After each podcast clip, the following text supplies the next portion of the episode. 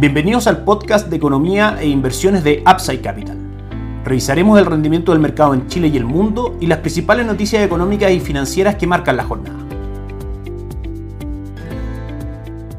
Muy buenos días, ¿cómo están ustedes? Viernes 30 de septiembre de 2022, soy Ramiro Galeano, fundador de Upside Capital. Les doy la bienvenida a otra edición más de mercados en Upside Capital. De todas maneras, la principal noticia del día de hoy que debate el mercado es el anuncio hecho por el gobierno del presidente Boric el día de ayer respecto al presupuesto 2023 que marca un aumento del 4.2% y pretende crear 200.000 empleos con más inversión pública. Específicamente lo que a nosotros nos interesa es ver el efecto que esto pueda traer finalmente en los mercados financieros y eso en primera instancia, una primera derivada que uno podría hacer es si esto va a influir o no a los niveles inflacionarios ya altos que tenemos en Chile y eventualmente cómo puede reaccionar el mercado en ese sentido. Vamos a ver el día de hoy cómo es la cotización de los activos locales y ver finalmente cuál es la reacción, a lo menos el primer día en esta jornada, luego que se diera a conocer esta noticia. El IPSA ayer cayó un 1.27% nuevamente, cerrando en 5.035 puntos, terminando aproximadamente los últimos 30 días con una caída del 6%, una fuerte corrección luego de una tendencia bastante alcista durante el año. El dólar cerró en 965,90, subiendo 9 pesos y el cobre marcó un fuerte alza el día de ayer de un 4.18%, cotizando en 3,47 dólares por libra de cobre. Si nos vamos al mercado local a esta hora, vemos que el dólar peso cotiza en 959 90 aproximadamente 6 pesos más abajo del cierre del día de ayer, en línea con lo que está haciendo hoy día una jornada de buen ánimo alrededor del mundo para los mercados financieros y también de algunas correcciones respecto al dólar en el mundo, que eso a su vez hace que tienda a caer en Chile. No hay claramente una volatilidad marcada en el dólar el día de hoy fuerte como hemos visto en los días anteriores, por ende podríamos afirmar que no hay una sobrereacción del mercado respecto a este anuncio del presupuesto del gobierno para el próximo año. Si nos vamos a las acciones, el ánimo es bastante positivo, en línea con lo que está haciendo las cotizaciones de las principales plazas bursátiles alrededor del mundo. El IPSA sube un 1.98%, Sokimich B marca como la acción más transada hasta ahora, subiendo un 3.37%, Copec arriba un 1.96%, Vapore sube un 2.44% la acción del Banco de Chile marca un alza del 1.07 junto con el Banco Santander que sube también un 2.21%. De esa manera, septiembre termina para el IPSA con una buena jornada, pero con un rendimiento negativo en la totalidad del mes. Si nos vamos a los mercados alrededor del mundo, tenemos varias noticias que comentar. Ayer nuevamente una jornada de caídas en Wall Street. El Dow Jones cayó un 1.54%, el S&P 500 un 2.11%, cerró en 3.640 puntos y el Nasdaq marcó 2.84% de caída, cerrando en 10.737 puntos. El S&P 500 nuevamente marca mínimos anuales. Si vemos el retorno de los últimos 30 días, para tener alguna idea de cómo termina septiembre, 6.56% fue la caída del S&P 500 durante septiembre. Dow Jones cae un 6.37% y el Nasdaq, el índice tecnológico, marca caídas también del 6.55% en un mes donde claramente los rendimientos fueron bastante negativos para las acciones alrededor del mundo, principalmente por tres noticias. Aumento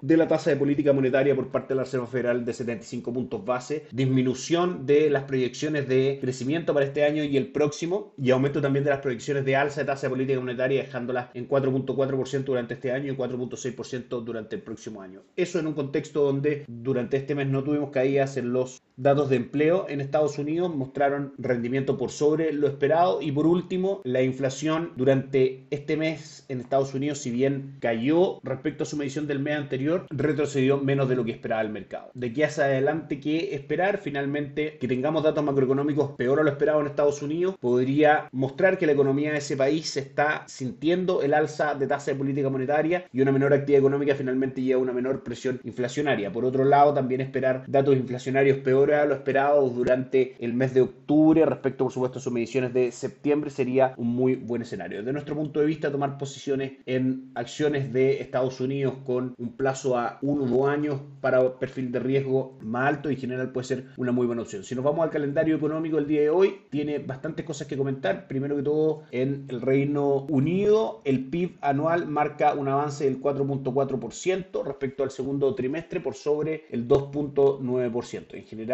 una buena noticia para la parte económica, una mala noticia para los mercados porque este mayor aumento de PIB por sobre lo esperado puede traer mayor actividad económica y eso traer mayor inflación también. Tuvimos IPC en Francia que marca descensos del 0.5% en su medición mensual por debajo de lo que el mercado esperaba, esperaba solamente una contracción del 0.1% y quedamos 0.5% de manera que es en ese sentido una buena noticia. Si nos vamos a una de las noticias más importantes del día y probablemente de la semana, el IPC en la zona euro marca avance en su medición total al 10% anualizado y el mercado tenía un consenso de que esta noticia debiese marcar un avance del 9.7%, de manera que el IPC en la zona euro también en su medición total mensual y en su medición subyacente, tanto mensual como anual, muestra que finalmente la inflación en la zona euro está aún más alta de lo que se esperaba. En ese sentido, debiésemos esperar debates del mercado la próxima semana respecto a la magnitud de la próxima alza de tasa política monetaria en el Reino Unido. Y una también de las noticias más esperadas de la semana tiene que ver con el precio del gasto en consumo personal subyacente, una de las mediciones favoritas de la Reserva Federal para ir siguiendo la inflación, que marca avances del 0.6%, se esperaba un 0.5% de avance, de manera que muestra en ese sentido que los precios del gasto en consumo personal tienden a subir en Estados Unidos. También en su medición anual se esperaba un 4.7%, marca un 4.9%, sin embargo en su medición total el mes anterior había, había sido de un 6.4% y este mes marca un 6.2%. El gasto personal también del mes de agosto tiende a subir, se esperaba un 0.2%, marca un 0.4%. Y algunos datos de percepción económica también marcan por debajo de lo esperado. El PMI de Chicago, del sector manufacturero, que tiene alta correlación con el PMI total del sector manufacturero de Estados Unidos, se esperaba que mostrara expansión de 51.8 puntos y marca contracción por debajo de 50 puntos, marcando 45.7.